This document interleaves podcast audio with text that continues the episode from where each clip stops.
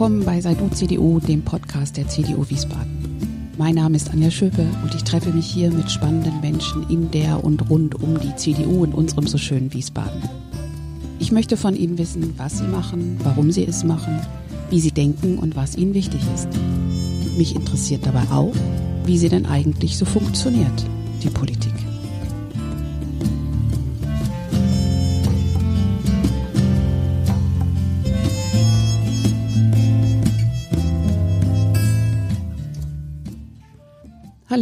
Herzlich willkommen zur neuen Folge, nächsten Folge unserer besonderen Reihe. Ähm, wir stellen unsere Menschen für unser Wiesbaden von morgen vor, unsere Kandidatinnen und Kandidaten für die Kommunalwahl am 14. März 2021. Und heute äh, stellt sich Ihnen Adrian Liebert vor. Ich mache jetzt die Erfahrung, ähm, jetzt laufen ja die Gespräche langsam an, die nächsten Aufnahmen sind auch schon gemacht. Und so sukzessive in den nächsten Wochen gehen dann diese Folgen auch online. Und meine Erfahrung ist, es ist so bereichernd, diese Gespräche sich wirklich mal so intensiv für eine Weile zusammenzusetzen und sich über Politik und den Menschen, der mir da gegenüber sitzt, zu unterhalten. Das ist echt total bereichernd. Und ich hoffe, beim Zuhören geht Ihnen das ähnlich. Ja, und jetzt zu Adrian. Los geht's. Adrian, herzlich willkommen. Wir beide treffen uns so bewusster heute das erste Mal und genau, lernen uns richtig. auch ganz neu kennen. Ja. Das heißt, ich bin jetzt wirklich der völlig unwissende Hörer mhm. ähm, und bin neugierig darauf, welcher Mensch da vor mir sitzt. Ja, dann möchte ich mich natürlich gerne vorstellen. Erstmal Hallo an alle Zuhörerinnen und Zuhörer.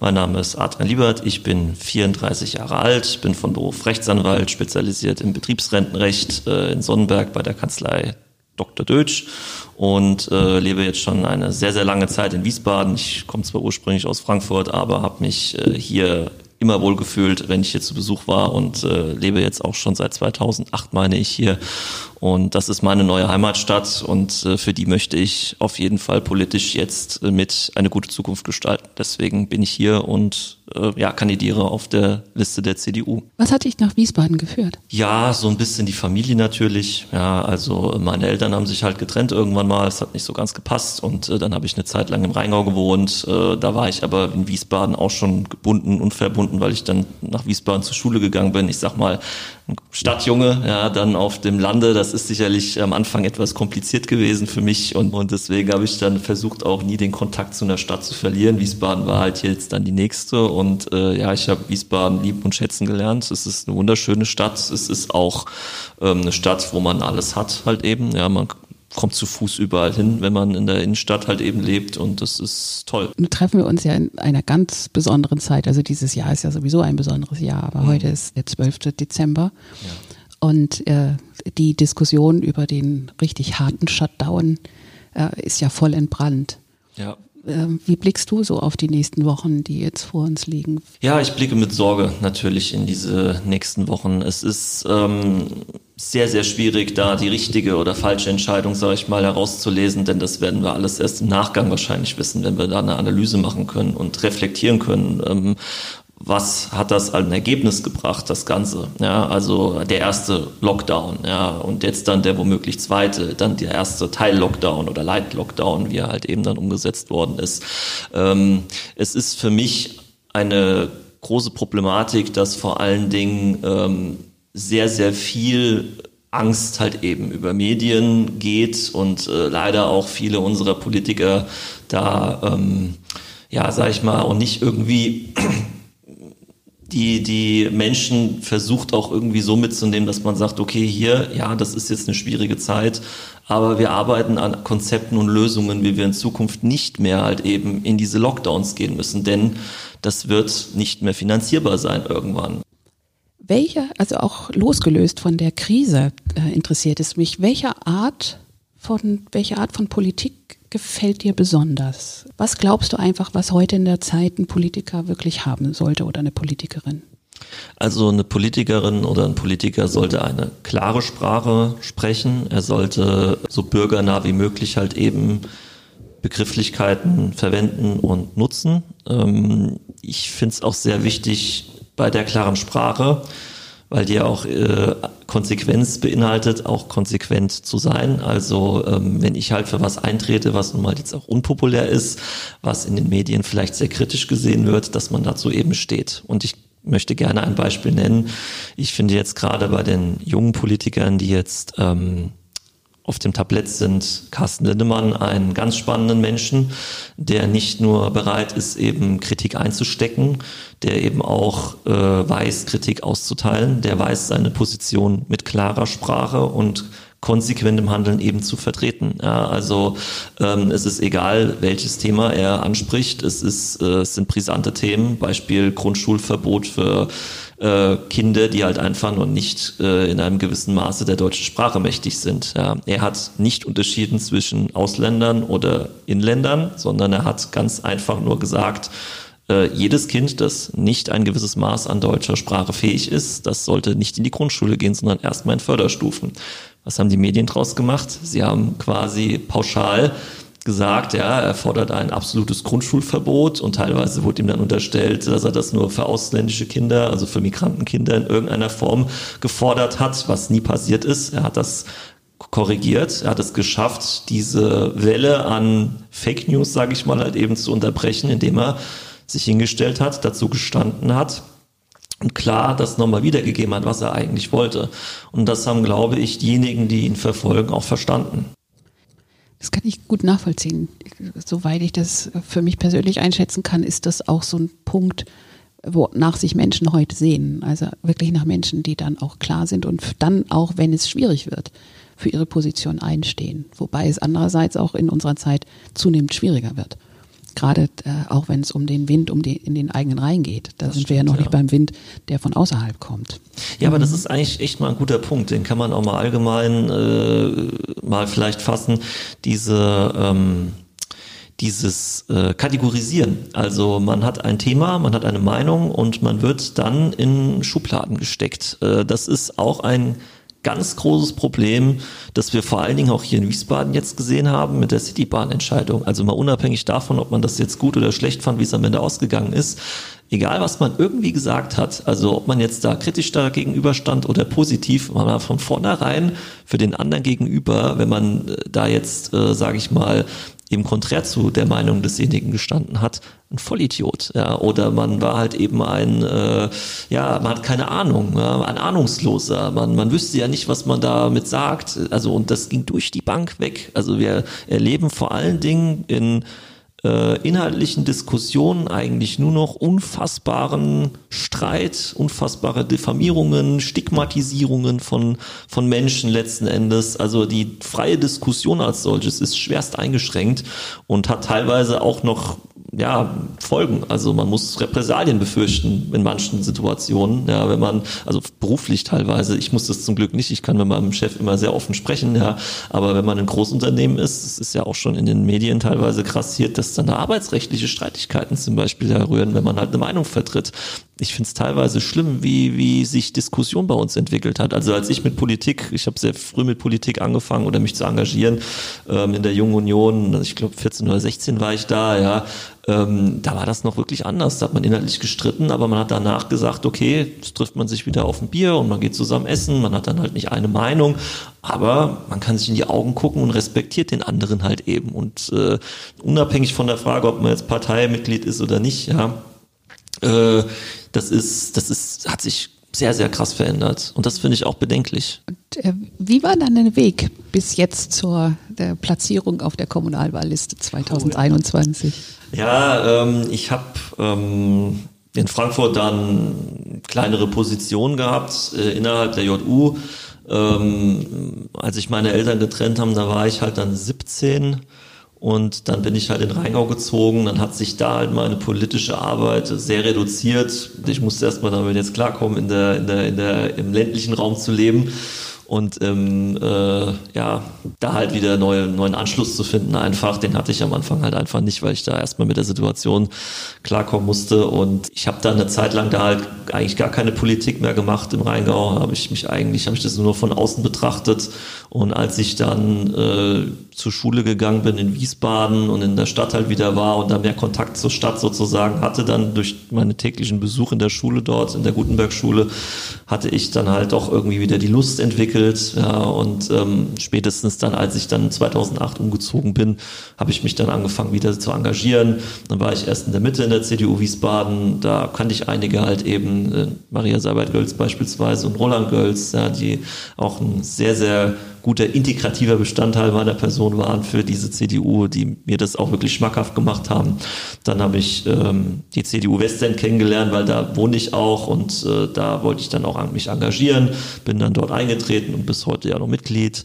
Und ich habe dann lange Zeit nur auf der Ortsberatsliste halt kandidiert. Wir sind halt da nur eine 13-Prozent-Partei oder leider weniger. Ja, es ist sehr schwierig im Westend für uns und da hat es dann mit dem Sprung in den Ortsberat nicht geklappt. Ich war immer so auf Platz drei. Ähm, und jetzt zur Kommunalwahlliste. Ja, ich habe ja jetzt, wie gesagt, eine Zeit lang meine, mein Engagement in der CDU Wiesbaden bewiesen. Ich habe bei Wahlkämpfen ohne Ende mitgemacht. Ich war für jeden da, also in jedem Wahlkampf mal habe ich meine Zeit investiert für Astrid, für Professor Lorz und jetzt zuletzt auch halt für den Eberhard Seidensticker. Ja. Und ähm, jetzt hatte ich halt gedacht, okay, ich habe eigentlich wirklich auch meiner Meinung nach keine schlechten Ideen. Ich möchte auch einen Teil dazu beitragen, wie diese Stadt sich zukünftig gestaltet, positiv gestaltet. Und deswegen hatte ich halt gesagt, gut, Platz 64 reicht da halt einfach nicht, um sozusagen diesen Einfluss zu haben, diese Gestaltungsmöglichkeit auszunutzen. Ich möchte meine, mein äh, innenparteiliches Engagement jetzt halt eben auf die nächste Stufe eben heben. Und das äh, geht halt nur mit einer dann Kampfkandidatur. Und so habe ich dann gesagt, okay, Platz 24, das ist ein aussichtsreicher Platz ich bin nicht zu hoch, ich bin auch nicht zu niedrig. Ich sehe mich auf dieser Range einfach, weil ich auch in dieser Partei vernetzt bin und ähm, eben Engagement gezeigt habe in der letzten, in den letzten über zehn Jahre, jetzt zwölf Jahre. Ja. Und deswegen habe ich mich entschieden, dann halt Platz 64 nicht zu akzeptieren. Und äh, sind ja nicht alle unsere Hörer, ich hoffe, es sind ein paar mehr, ja. beim Kreisparteitag äh, dabei gewesen. Kannst du ganz kurz erzählen, worum es da ging?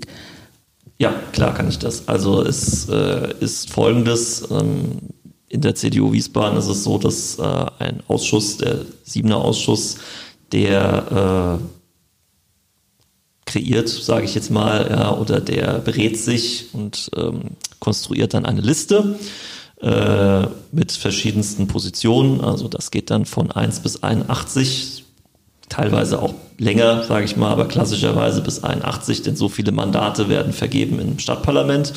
Und äh, darum streiten ja die einzelnen Parteien, so viele Mandate wie möglich für sich dann bei der Wahl zu holen. Und für diese äh, Liste wird dann quasi halt eben ein Vorschlag des Siebener Ausschusses dann in den Parteitag eingebracht. Und ähm, nehmen wir jetzt mal die durchschnittlichen Wahrscheinlichkeiten. Ja, ähm, eine Partei auf der Ebene wie der CDU holt immer so im Schnitt ja, irgendwas zwischen 30 bis 40 Prozent, sage ich mal. Ja, wenn man das jetzt mal so als Maßstab nimmt, die letzten Jahre, es waren teilweise auch mal ein bisschen weniger leider, ja, aber ähm, man, man kann mal so davon ausgehen, dass man ungefähr bei den 30 bis 40 Prozent, sage ich mal, liegt, je nachdem, wie halt die Wählerbewegung dann eben ist. So und dementsprechend ähm, streitet man dann intern sozusagen um die Listenplätze, wenn man halt glaubt, man ist nicht gut genug repräsentiert für seine eigene Person. Ähm, ich bin jetzt auf Platz 64 gesetzt worden. Der, der Siebener Ausschuss hat mich halt auf Platz 64 gesetzt, ja, und damit äh, habe ich mich jetzt nicht repräsentiert gefühlt, entsprochen meiner Arbeit, die ich jetzt bisher geleistet habe. Und ähm, deswegen habe ich mich auf einen Platz eben 24 dann gewähnt und habe halt gesagt, okay, das entspricht eher meinen Vorstellungen und auch meinem Engagement, das ich jetzt schon hier geleistet habe und auch meinem Willen eben in die, äh, in die Stadtpolitik einzuziehen. Ähm, denn anhand der Prozente, die eine Partei dann holt, ja, also wenn wir jetzt 30 Prozent holen von 81 äh, möglichen Mandaten, dann, dann ja, ist natürlich klar, dass man nur so Platz 30 ungefähr halt landet, vielleicht auch geringer, je nachdem, wie dann natürlich noch die einzelnen Bewegungen sind. Und äh, die Kampfkandidatur dient halt eben dazu, jemanden, der sich besser positioniert sieht, ähm, ja, halt auf einem anderen Platz zu kandidieren. Und das habe ich halt gemacht und äh, ich bin froh, dass es, auch wenn es knapp war, aber ich bin froh, dass ich gewonnen habe, ja wie gesagt, auch wenn ich, wenn jetzt äh, natürlich einige, vor allen Dingen halt diejenigen aus dem siebten Ausschuss mich da jetzt ja nicht gesehen haben, waren die auch alle sehr, sehr fair, kamen zu mir, haben mir gratuliert. Ingmar hat mich ja auch, ähm, war fair, hat mich in seiner Abschlussrede sogar erwähnt. Also das sieht man halt eben, dass wir, das gehört auch zur CDU, wie er sagte. Ja, und da ähm, bin ich auf jeden Fall auch nicht nur bereit, intern zu streiten, sondern sollte es halt auch im Sta ins Stadtparlament klappen, sollte ich das schaffen, ein Mandat zu ergattern, dann äh, ja, werde ich auch auf jeden Fall extern streiten. Gleich äh, bin ich total neugierig darauf, was denn konkret, und da werde ich gleich auf jeden Fall nach deinen Ideen fragen. Gerne, gerne. Vorher ähm, äh, möchte ich dich aber fragen, ob du dich auf ein kleines Fragespiel einlassen würdest. Ja, gerne, können wir gerne machen. Fünf Fragen. Okay. Ähm, ja, und äh, äh, kurze, aber eben völlig offene natürlich deine persönlichen Antworten. Okay, gerne. Etwas, das ich für mein Leben gerne tue. Fußball gucken. Das tue ich sehr gerne und ja, politisch streiten. Das sind so meine zwei großen, großen, großen Leidenschaften, ja. Äh, Fußball bin ich natürlich die völlig falsche Gesprächspartnerin. Aber was ist der favorisierte Verein? Eintracht Frankfurt, ah. weil ich ja aus Frankfurt komme. Aber ich möchte dazu sagen, selbstverständlich ist auch der SVW in Wiesbaden ein Verein, den ich mit sehr großem Wohlwollen beobachte und bei dem ich schon ähm, hoffe, dass er eine äh, erfolgreiche Zukunft hat. Denn das kann ja auch nur für Wiesbaden gut sein, wenn Profisport auch hier groß geschrieben wird. Etwas, das ich überhaupt nicht leiden kann. Ja, oh, das ist, das ist natürlich, ja, also ähm, Empathielosigkeit kann ich nicht leiden. Äh, Ignoranz finde ich auch ganz schlimm. Ja. Und Widersprüchlichkeit und Pauschalisierung, das ist auch etwas, was ich nur schwer ertragen kann. Wow, wenn man es umdreht, ist, kann man ja sehr deutlich deine Werte im Leben dann auch Auf jeden Fall, ja. Das, äh, ja doch, da ich versuche auch wirklich, um das nochmal dran zu hängen, ähm, ich versuche auch wirklich selbst da mir ein Vorbild zu sein und das konsequent umzusetzen. Also es gelingt natürlich nicht immer. Ja. Menschen sind nun mal der Natur nach irgendwo in einer gewissen Hinsicht widersprüchlich. Also das liegt wirklich in der Natur der Sache und es ist ja auch vollkommen okay, seine Meinung zu ändern. Also ich bin jetzt auch nicht äh, immer auf demselben Meinungsstand, ja, aber ich finde halt schon, es, es hat mir, mir zumindest halt immer im Leben geholfen, nach gewissen Prinzipien zu leben, um auch eine gewisse Struktur fürs eigene Leben zu finden. Und deswegen, ich denke, das ist auch dann ein Beruf und überall eigentlich gut, wenn man ein gewisses Prinzip hat und sagt, okay, das bin ich, das verstehe ich. Wenn ich mich im Spiegel angucke, erkenne ich das wieder und das war, ist für mich so ein gewisses Credo halt, ja. Jemand, der mich sehr gut kennt, würde über mich sagen, dass ich sehr loyal bin, sehr streitbar bin und ähm, was würde er noch zu mir sagen? Ja, dass ich äh, auch leidenschaftlich sein kann. Jemand, den ich sehr gern mal persönlich treffen würde. Ja, da gibt es viele. Ähm, also äh, von den aktuellen Politikern würde ich mal sehr, sehr gerne treffen. Ja, also mal aus einem persönlichen Gespräch richtig. Das ist mir noch nicht gelungen. Carsten Lindemann würde ich gerne mal wirklich treffen ja, und mit dem nochmal richtig diskutieren. Ich habe ihn ja bei Veranstaltungen schon getroffen und auch äh, Fragen gestellt, aber das ist halt nicht dasselbe, wie wenn man mal in so ein Gespräch so richtig geht. Ja, ähm, wen ich fußballerisch gerne mal persönlich begegnen würde, ist Nico Kovac. Er hat äh, Eintracht Frankfurt den letzten wirklichen deutschen Titel gebracht, also innerhalb der, der deutschen Wettbewerbe. Und das ist natürlich, also 2018 haben wir den DFB-Pokal gewonnen, vielleicht für diejenigen, die den, äh, die das jetzt noch nicht so im fußballerischen Thema so drinne sind. Ähm, und das ist für einen Frankfurt-Fan ganz, ganz großes Kino gewesen, weil ähm, ja Mannschaften wie Frankfurt sind, das sind Durchschnittsmannschaften, sage ich mal grob, und dass die Titel gewinnen, ist extrem selten und er hat das geschafft und das ist, das, da möchte ich ihm einfach irgendwann mal, wenn es wieder geht, auch mal die Hand schütteln und sagen, dass ich ihm sehr, sehr dankbar bin für dieses tolle Erlebnis, denn ich war nämlich auch im Finale live vor Ort gewesen. Etwas, das ich unbedingt nochmal tun möchte. Ganz viel Reisen, ja. Ich kam nicht dazu in meinem früh, also früher kam ich nicht dazu. Wir hatten da jetzt nicht immer so die finanziellen Möglichkeiten zu reisen. Ja, ich will wirklich noch viel von der Welt sehen. Ich jetzt, seitdem ich berufstätig bin, sind die finanziellen Mittel da. Ja, jetzt ist die Zeit sicherlich knapper, weil man natürlich noch äh, andere Dinge zu tun hat, beruflich, wie halt dann auch jetzt, äh, sag ich mal, im politischen, ehrenamtlichen Engagement und äh, aber das will ich auf jeden Fall noch machen. Also reisen, ganz viel reisen und noch viel sehen von der Welt und viele Kulturen kennenlernen. Ja, das äh, möchte ich unbedingt. Unser Wiesbaden von morgen. Ähm, nehmen wir mal an, äh, Geld würde überhaupt keine Rolle spielen und du könntest es völlig allein entscheiden. Was wäre das, was du sofort ändern würdest?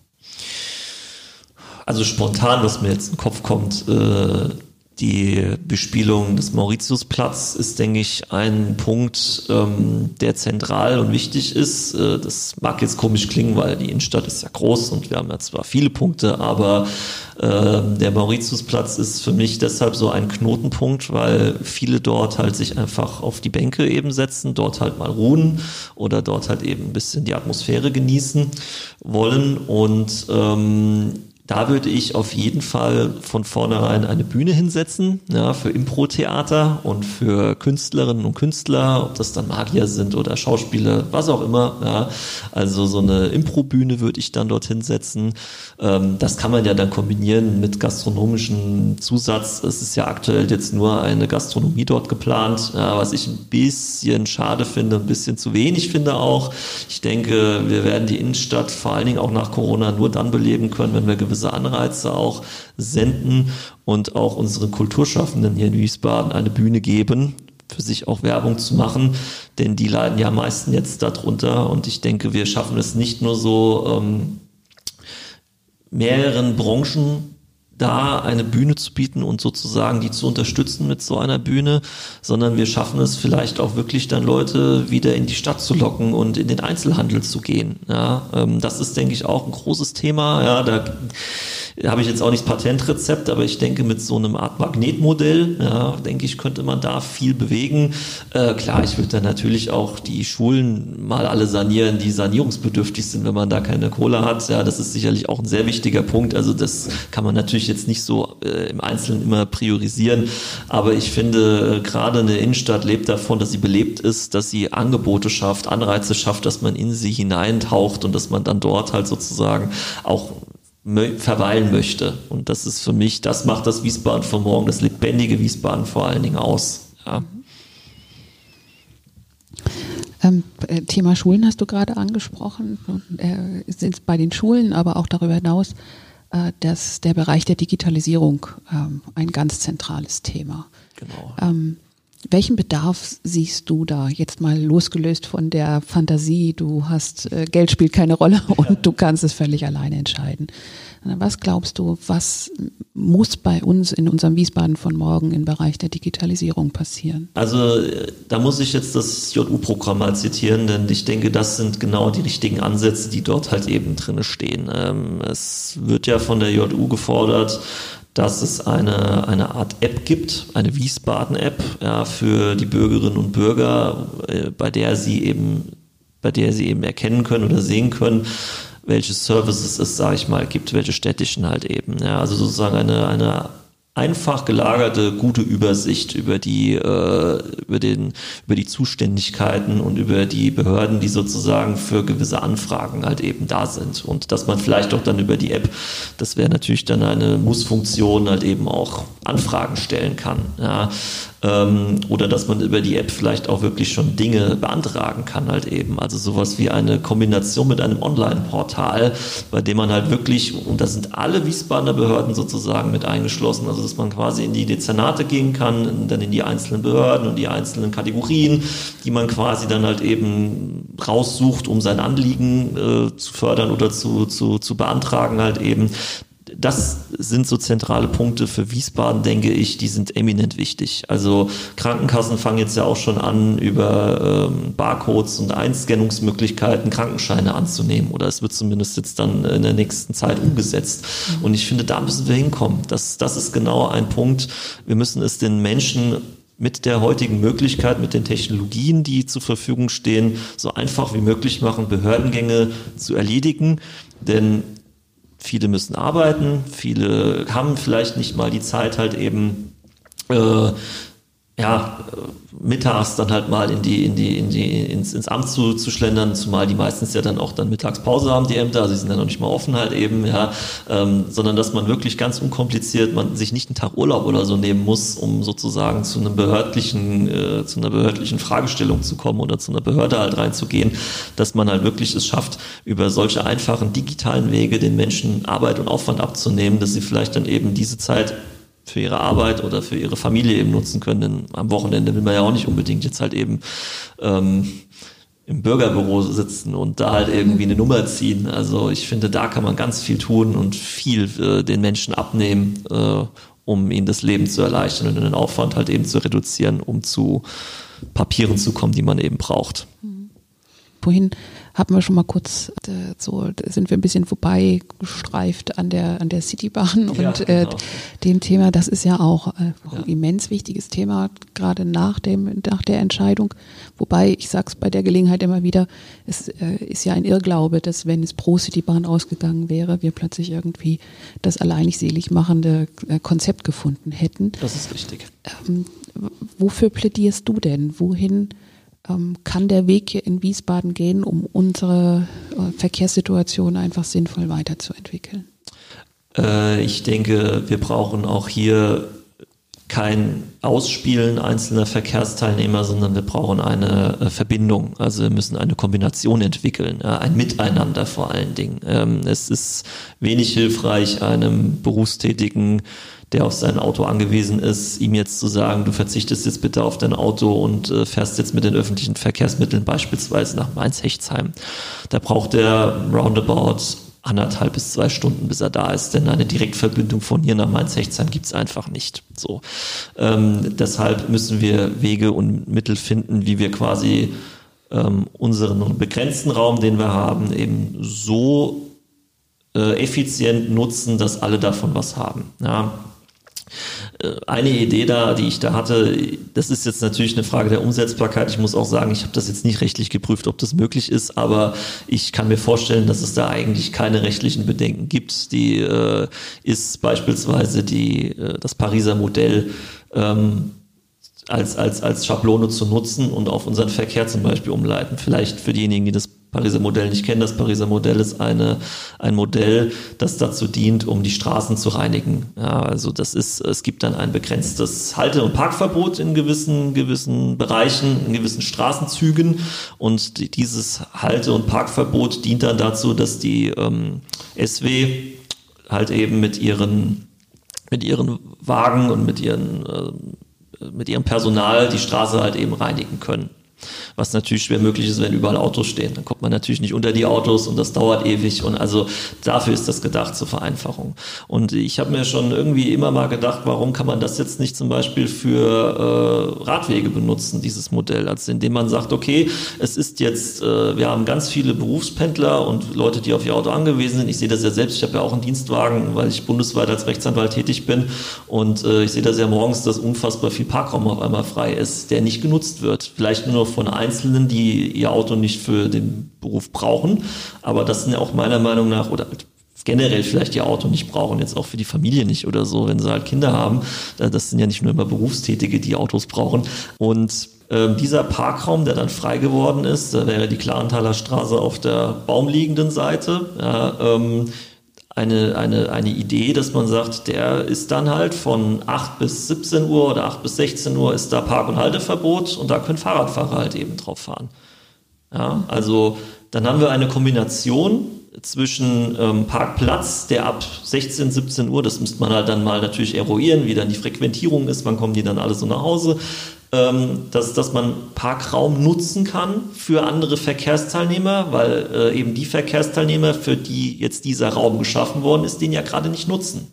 Und äh, das ist meiner Meinung nach der Weg, wie wir ähm, es schaffen, nicht nur Verkehrsteilnehmer gegeneinander auszuspielen, sondern wie wir alle mitnehmen, wo halt wirklich die, die Bedürfnisse der Verkehrsteilnehmer irgendwie von allen mitgenommen werden können.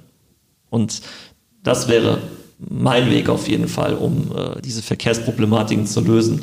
Da gibt es sicherlich jetzt noch viele andere Themen, die man ansprechen könnte, aber um an diesem konkreten Beispiel mal eine Idee von Verkehrspolitik und Mobilität sozusagen mal zu erläutern, ähm, denke ich, dass äh, das führt auch nicht nur zur Spaltung, also wird auch Spaltung verändern in der, in der Gesellschaft, die wir ja nun mal gerade bei der Citybahn eben hatten, ja, sondern das, äh, das, das führt zu einem Miteinander und zum Diskurs. Und ich denke dann zu einem sehr guten Konsens zwischen allen Verkehrsteilnehmern, wenn man solche Ideen halt eben umsetzen kann und auf solche Ideen kommt bin sehr gespannt, äh, wenn wir da die neue Stadtverordnetenversammlung haben und hoffentlich mit vielen äh, Menschen, die eben solche kreativen und äh, unbelasteten Ideen haben, was dann daraus werden wird. Weil leicht wird es für keinen, egal wer dann die Verantwortung trage, trägt. Sicherlich ja. nicht und es wird sicherlich auch nicht die perfekte Lösung geben. Also das ist nun mal, äh, ja, aber eine Lösung, wo alle sagen, oder zumindest ein Großteil der Menschen sagt, okay, damit, das finde ich gut. Ich kann damit nicht nur leben, sondern insgesamt ist es ein Modell,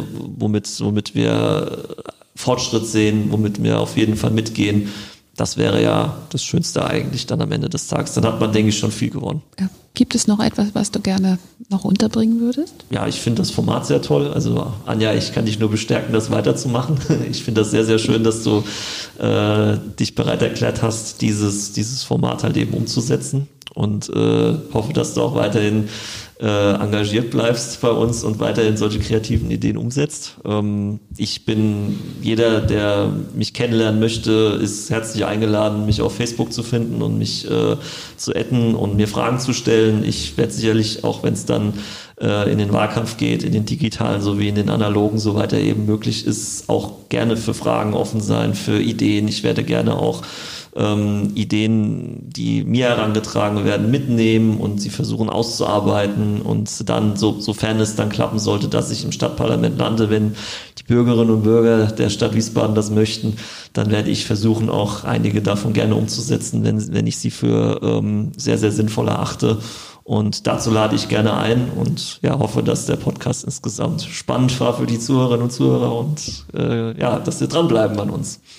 Das, das hoffe ich auch. Und äh, vielen Dank für die positiven Worte. Sehr gerne. Und äh, ich hoffe, es haben viele gehört, dein Angebot jetzt. Und es melden sich ganz viele weil davon lebt ja dann der so ein Kommunalwahlkampf auch, genauso wie überhaupt das ganze politische Leben, finde genau, ich. Genau, das stimmt, ja. Das, und ganz wichtig, wählen gehen. Also das ist äh, egal, wen man dann wählt, solange es jetzt halt nicht in die extremistische Schiene abdriftet, aber ähm, wählen gehen ist wichtig. Also das, ich meine, klar, man hat auch die Wahl extremistisch zu wählen, aber das ist ja nicht unser Ziel. Wir wollen ja einen demokratischen Ansatz. Und dann noch eine letzte Frage. Wie verbringst du Weihnachten? Ja, besinnlich für der Familie ähm, groß rausgehen kann man ja nicht. Ja, also es wird sehr, es wird sehr, sehr ruhig werden. Ja, ich hab, bin sonst eigentlich immer nochmal an den Weihnachtsfeiertagen, also das habe ich jetzt die letzten Jahre gemacht zumindest am zweiten Weihnachtsfeiertag immer nochmal auch mit Kollegen getroffen, halt nochmal ein bisschen, dann haben wir über Weihnachten uns ausgetauscht, aber das wird natürlich jetzt nicht möglich sein und deswegen wird es eher dann eine familieninterne Veranstaltung mit der Familie meiner Freundin und meiner Familie dann halt eben sein. Deswegen wird ein sehr ruhiges Weihnachten werden. Aber ich freue mich auch schon drauf. Das ist immer eine schöne Zeit, um mal runterzukommen und äh, mal den Kopf irgendwie freizukriegen. Und ja, das Jahr war ja für alle nicht einfach. Das kann man wohl sagen. Ja. Ich glaube, wir freuen uns, egal wie wir sie verbringen, aber so oder so auf diese Tage, die da vor uns sind. Zumindest auf die Weihnachtstage und den ja. Rest werden wir dann sehen und wir freuen uns auf den Wahlkampf, so oder so, auch wenn er anders wird. Auf jeden Fall. Ich bin am Start. also ganz herzlichen Dank, Sehr gerne. Adrian, und gern bis zum nächsten Mal. Ja, auf jeden Fall. Danke fürs Angebot und für die Einladung. Ganz herzlichen Dank, Adrian, für dieses offene Gespräch. Ja, liebe Hörerinnen und Hörer, bleibt ähm, an dieser Stelle noch für mich wieder der Hinweis und die Bitte, wenn Sie Anregungen, Wünsche, Feedback, Kritik, aber gerne auch Lob, je nachdem, wie Sie möchten, für unser Podcast, für unseren Podcast haben, auch für diese Reihe haben, dann sehr gerne schicken Sie es direkt an mich an podcast-wiesbaden.gmx.de podcast-wiesbaden.gmx.de ich würde mich freuen, wenn Sie auch beim nächsten Mal wieder mit dabei sind. Bis dahin eine gute Zeit. Ihre Anja Schöpe.